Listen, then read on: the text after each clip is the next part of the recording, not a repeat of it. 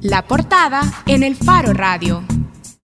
En AES llevamos luz para la conservación del medio ambiente. Desde 2010, nuestras oficinas comerciales son centros de reciclaje de papel. A la fecha hemos reciclado cerca de 280 mil libras de papel y hemos donado las ganancias a programas de conservación ambiental.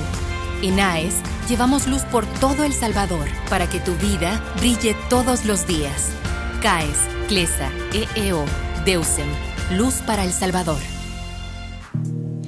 Bueno, para iniciar la portada tenemos que recordar que la constructora brasileña Oderbrecht destinó durante años millones de dólares para ganar eh, favores de funcionarios públicos en gobiernos de América Latina y África.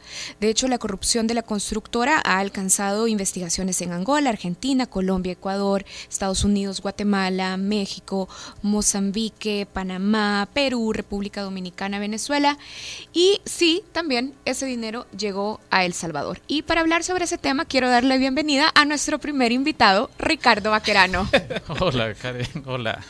Nelson, bueno, pero yo no voy a hablar, yo voy a preguntar, porque en realidad yo no soy el invitado. Yo soy parte del equipo de preguntadores del Faro Radio. Y hoy está con nosotros, a él sí le vamos a, a, preguntar, de hecho, y le vamos a preguntar mucho. Está con nosotros ahora Jaime López. Jaime López es investigador de Funde. Hola Jaime. Hola, buenas tardes. Un gusto estar acá con ustedes. Jaime, bueno, ya Karen hacía un, preámbulo y a mí me gustaría agregar un par de detallitos que creo que son importantes. Eh, nosotros tenemos eh, semanas, meses quizás de estar dándole vueltas a, al involucramiento de, dinero brasileño, de dinero sucio brasileño en la campaña de, Mauricio Funes. Eh, en 2014 salió a la luz que la justicia brasileña investigaba una gran trama de corrupción que eventualmente se conoció como lavallato, que significa algo así como lavacarros o lavaautos. Y se trata del descubrimiento de un gran cártel de 16 empresas que eh, pagaban sobornos a los funcionarios o políticos que hubiera que pagarles para conseguir contratos millonarios, sobre todo con Petrobras, la gran gigante estatal brasileña del petróleo. Y esto abarcó en realidad muchos gobiernos desde finales de los años 90. Pero hoy, ocho años después de que Mauricio Funes se convirtiera en presidente de El Salvador, sabemos que la justicia de Brasil ha concluido algunas cosas interesantes. Una de ellas, por ejemplo, es que del gran fondo de sobornos que tenía la constructora Odebrecht, que es una de estas 16 empresas que formaban parte de este cártel de corrupción en Brasil, entraron a la campaña presidencial de Funes el equivalente a 3 millones de dólares, por lo menos. Eso es lo que está documentado y probado ya en, el Gran Tribunal de Justicia de Paraná, que es el que ventila el gran caso de, de Lavallato. Quienes estuvieron involucrados en esta, en, esta transacción en Brasil, que son el expresidente Lula y el publicista Joao Santana, sobre todo, hay otro, ¿verdad? Ya fueron condenados, condenados por lavado de dinero por este tipo de transacciones y por esta transacción en particular, entre otras. Hoy eh, la ley de partidos políticos en El Salvador prohíbe financiamiento a los partidos proveniente de agencias o gobiernos extranjeros. Y esto hoy nos parece como muy lógico, pero lo que está claro es que el expresidente Lula de Brasil tuvo una injerencia importante en la decisión sobre quién iba a ser el presidente salvadoreño de 2009 a 2014. ¿Cómo es posible, Jaime, que este tipo de transacciones eh, ocurrieran y que eh, llegaran a ser protagonistas en una decisión tan importante de nuestro país? Es decir, ¿qué permitió eso? Posiblemente hoy, viendo hacia atrás, resulte como más fácil entender cuáles son los túneles que tiene el sistema salvadoreño, ¿verdad? Porque hasta ahora aquí, que yo sepa, no se ha detectado nada, ni se ha abierto una investigación ni nada. ¿Por dónde empezamos? Sí, es que es una cosa muy compleja, ¿verdad? Es decir, porque por un lado uno mira con ojos grandes de asombro lo que está ocurriendo en Brasil y cada vez van saliendo más y más y más. Y en el caso de Odebrecht, por ejemplo, si solo su presupuesto de sobornos es escandaloso porque lo que han confesado y que les han descubierto hasta ahora es de 3.370 millones de dólares. Era su presupuesto para sobornos. Ya te puedes imaginar los contratos que podían conseguir con esto. Entonces, de esos 3.370 millones de dólares, una pequeñísima parte, hasta donde sabemos, ingresó a la campaña de Mauricio Funes, que fueron el equivalente a 3 millones de dólares al tipo de cambio de 2008. Bueno, yo creo que lo primero que tenemos sobre la mesa, y es algo sumamente bueno, es que tenemos este un caso concreto de... Eh, son varias cosas ahí que están implicadas. Por un lado, de financiamiento ilegal, este, con dinero ilícito, que ese es un, un punto particular. Por otro lado, es este constituye un soborno también, o sea, digamos, cuando el dinero se da eh, a un candidato eh, y eso va a afectar la, la, política del país, o sea, digamos, es para, es para influir en las decisiones, eso se llama soborno. Ahora, esto queda bastante claro al parecer en el caso de Brasil, pero no en el caso de El Salvador, ¿verdad? Digo, en el eh, caso lo que pasa es que después El Salvador, ya durante la presidencia del gobierno de Mauricio Funes, comienza a hacer muchos negocios con Brasil. Y entonces este ese, ese cambio de política uno perfectamente lo puede plantear como hipótesis. Se puede sospechar. Por supuesto. Porque recibimos dinero. Ajá, recibimos dinero durante la campaña de esta empresa. Y hay un cambio de política. Y hay un cambio de política con ah, respecto al país de origen de los fondos. Sí, y en estos casos uno no tiene que quedarse en la persona jurídica de que van a haber contratos necesariamente con Odebrecht. ¿Cómo se la, Odebrecht. cuesta siempre pronunciar. Sino que, este porque estos, recordemos, Odebrecht no es una sola empresa también, sino que es un conglomerado de empresas. Y más cuando estamos hablando de que la estructura no es de Odebrecht, sino que fue básicamente de, la estructura del Partido de los Trabajadores, que crearon un esquema de, financiamiento ilegal de dinero extraído de, la, de la petrolera brasileña, donde Odebrecht, pues aunque las, las cifras son escandalosas, pero no deja de ser un, canal más de varios que se utilizaron. Entonces, este... Estabas comenzando, ¿verdad? Porque decía, vaya, una cosa buena es que hay algo concreto, que hay información concreta y precisa. Un segundo punto, como digo, es, es, un, es un soborno. De hecho, nosotros lo contemplamos acá, que se llama, este, la figura es el soborno transnacional. Eh, y, un tercer elemento, pues definitivamente es el tema ya de que esto no tiene que ver necesariamente con, con, política, sino que cómo se cuida la integridad de un sistema electoral. En este caso, pues siempre se ha planteado de que los principales riesgos de los sistemas electorales es su financiamiento y particularmente cuando el financiamiento viene de gobiernos extranjeros o viene de grupos empresariales importantes o viene de actividades criminales.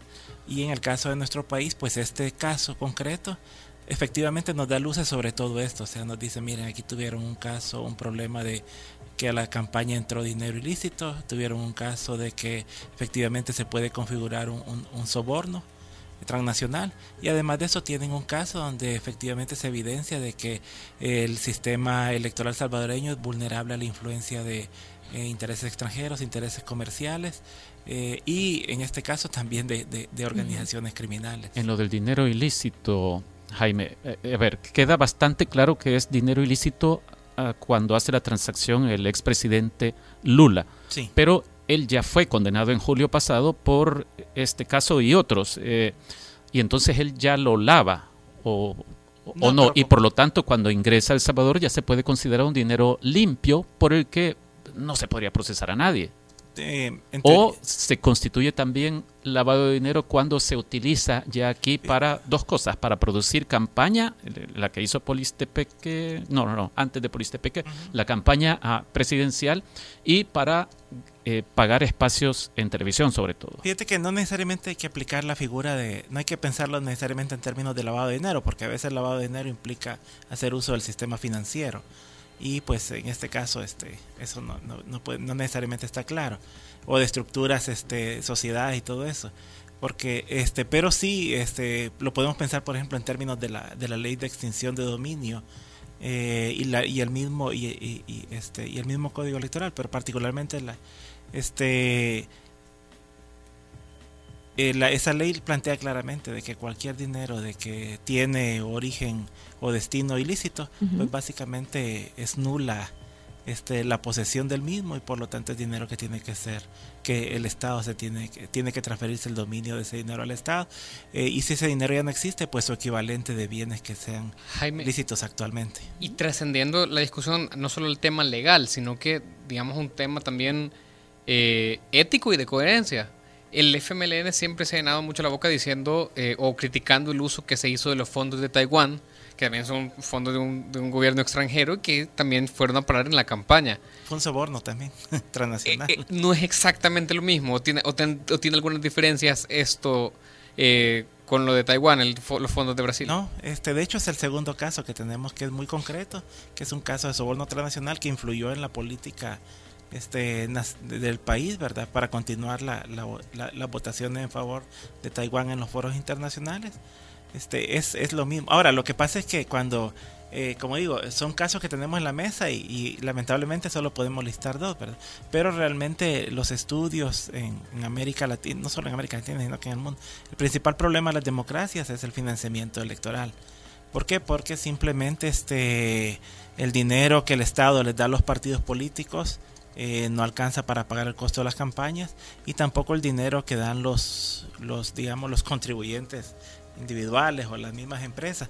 Entonces los partidos políticos, este, dado el costo que tienen las campañas, eh, se ven forzados a buscar diferentes fuentes de financiamiento y pues este al no haber reglas, como es el caso de El Salvador, eh, pues básicamente se acepta dinero de donde venga. Aunque ahora en teoría ya hay reglas con la nueva ley de partidos políticos. Pero las, las reglas que tenemos son, si uno las compara, son demasiado flácidas. Todavía o sea, blandas. No, o sea, este, la, la legislación que nosotros tenemos realmente no, no se considera una regulación, porque la regulación sobre financiamiento tiene que tener reglas específicas sobre origen de los fondos, uh -huh. muy precisas, o sea, digamos, tiene que referirse en casos concretos a financiamiento de fuentes extranjeras, financiamiento de corporaciones o personas jurídicas, otro tipo de cosas, tiene que referirse a, a límites tiene que establecer techos, tiene que referirse a quiénes son los respons qué responsabilidades hay sobre el manejo de estos fondos y tiene que referirse también al destino o uso que se hace de estos fondos. Y eso pues no lo encontramos en nuestra legislación. Ahora, Jaime, para volver al asunto de las consecuencias eh, judiciales que este caso concreto puede tener,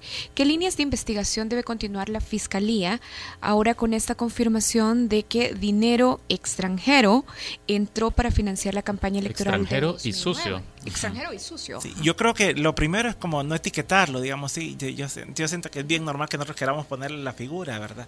Pero este, lo importante acá es este, eh, una investigación fiscal que yo creo que es sumamente necesario y que tenemos que demandarla, es que se pueda establecer la estructura de este, flujos ilícitos o de financiamiento ilegal en este caso y establecer la cadena de responsabilidades. Y dentro de esa cadena de responsabilidades pues podría ser porque como decimos nuestra legislación no es, es bastante débil en esa materia podría ser que se puedan establecer ya sea procesos penales o procesos patrimoniales como podría ser la aplicación de la ley de extinción de dominio.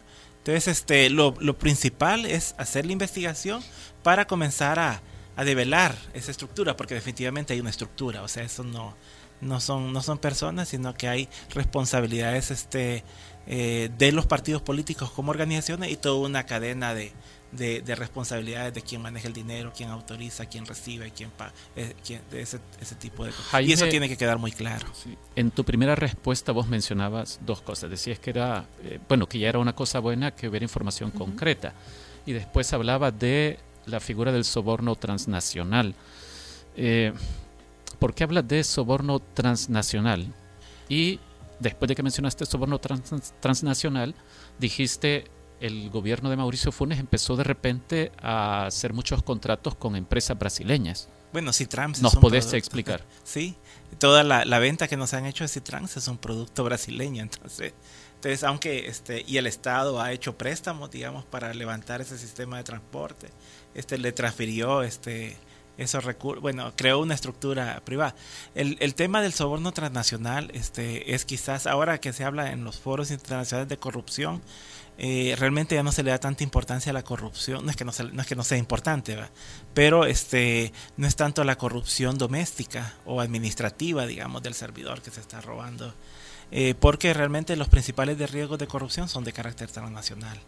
Eh, cuando el dinero viene, básicamente los esquemas que existen actualmente de sobornos es que el dinero este, sale de una fuente pública, de alguna fuente pública, pasa a empresas privadas, eh, una estructura o una red de empresas privadas este, y luego ese dinero vuelve a regresar por medio de partidos o, o otro tipo de estructura. Entonces son sumamente complejas y generalmente la estructura que tienen es transnacional.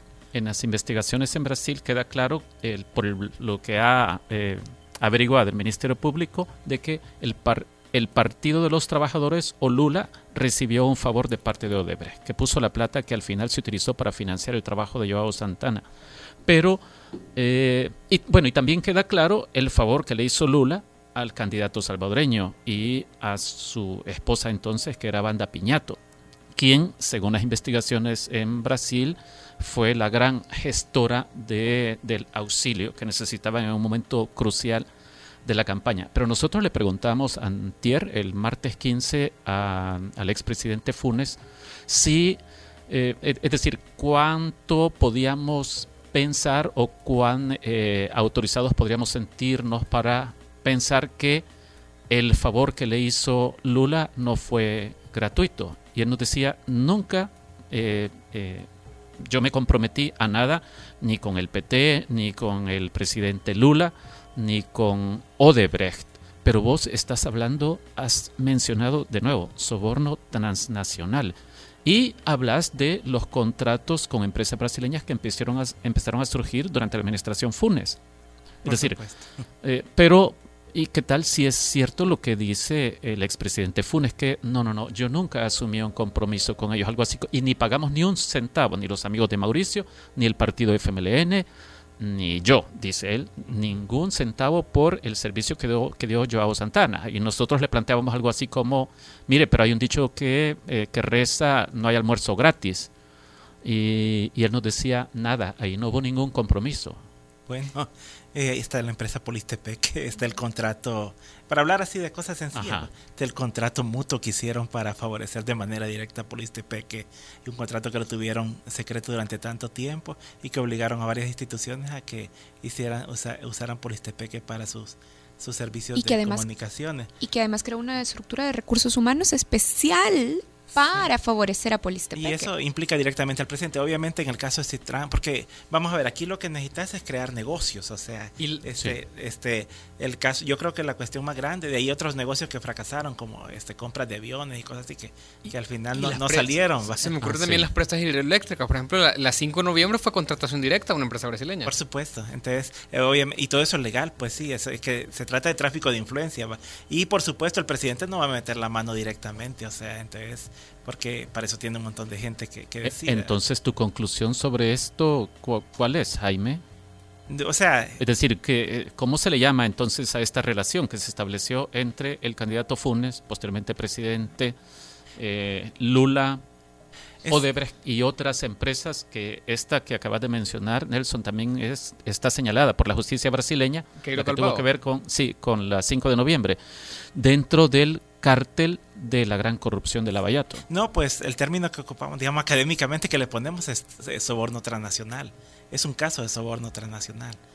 o sea, este, vos no tenés dudas entonces de que eh, una cosa es consecuencia de la otra. Ahora que por eso podamos llevar a un tribunal penal al presidente Mauricio Funes, pues las probabilidades son bastante bajas, porque son estructuras sumamente complejas y donde la responsabilidad está diluida.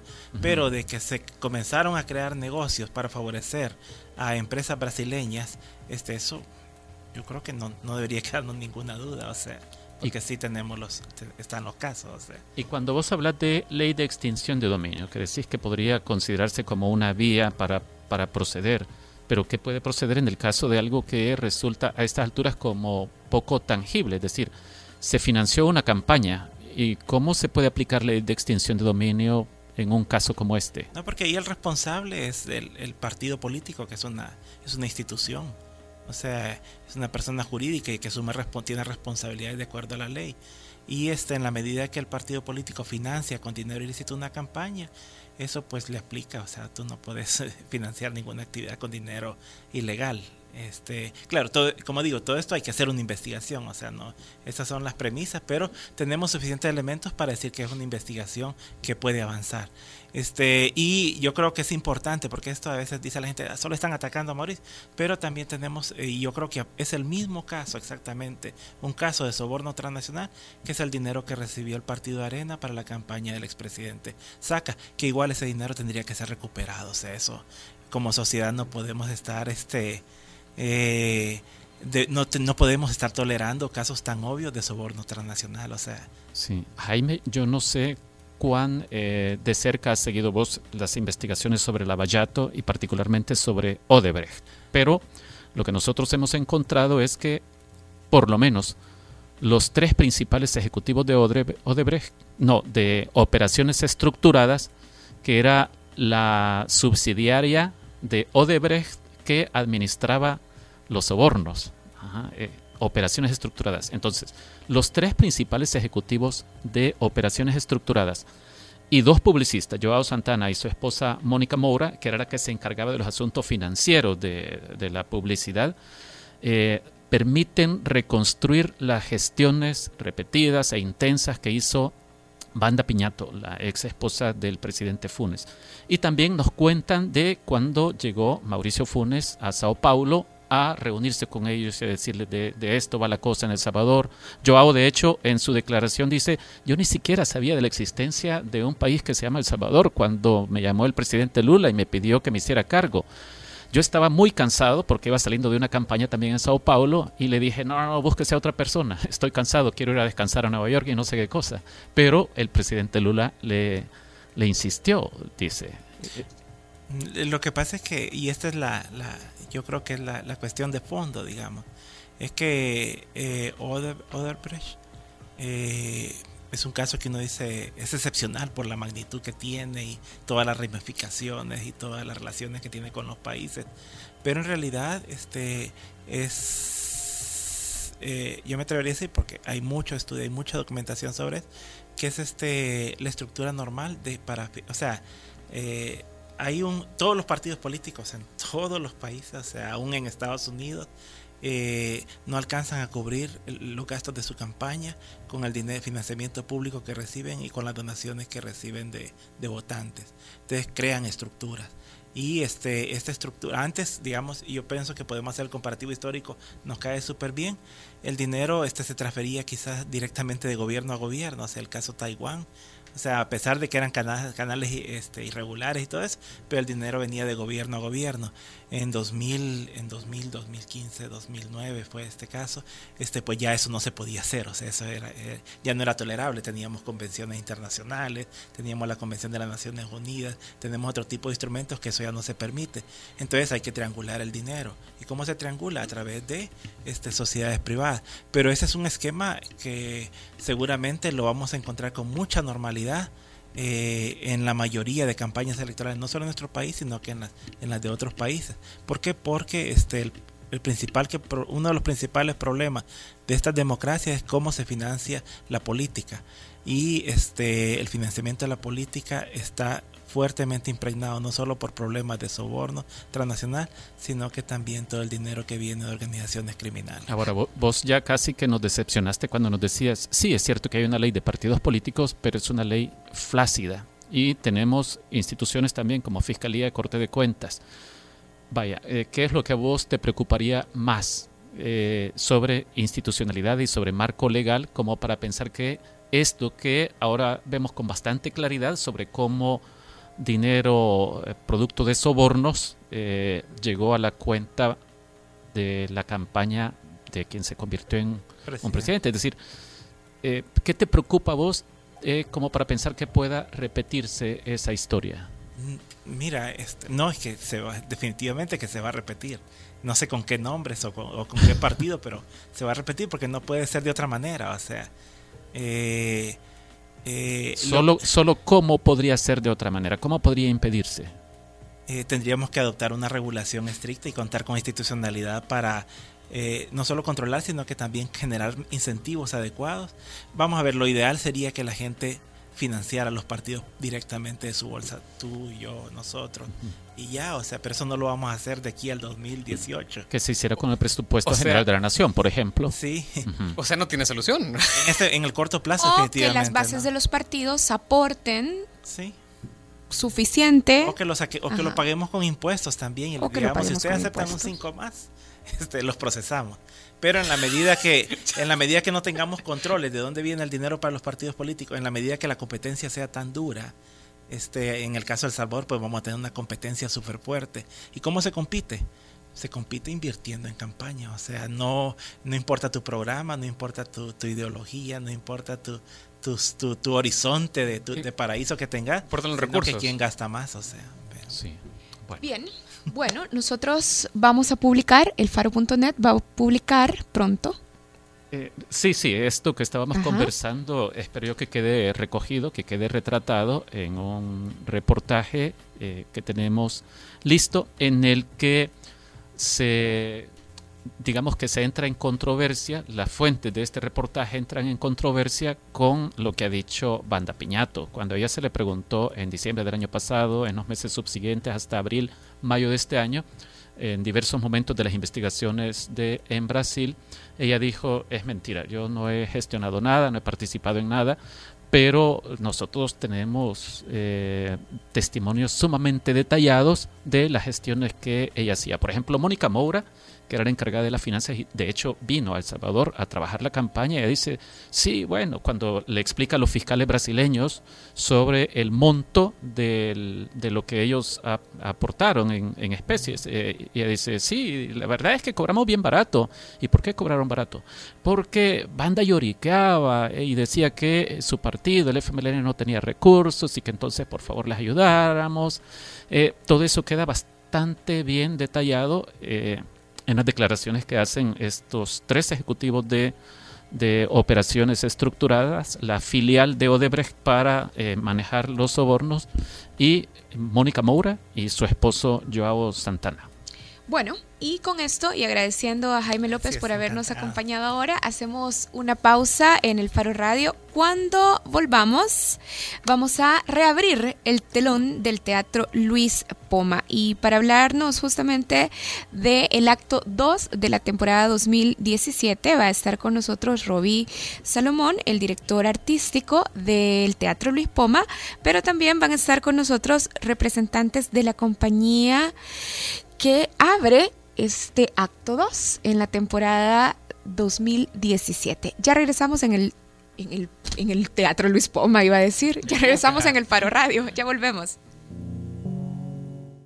INAES Llevamos luz, trabajando de la mano con las escuelas y universidades, con comunidades y municipalidades, con organizaciones no gubernamentales y entidades del Estado, con cámaras y asociaciones, porque creemos en la suma de esfuerzos para asegurar el desarrollo sostenible de El Salvador. En AES, llevamos luz por todo El Salvador, para que tu vida brille todos los días. CAES, CLESA, EEO, DEUSEM, Luz para El Salvador.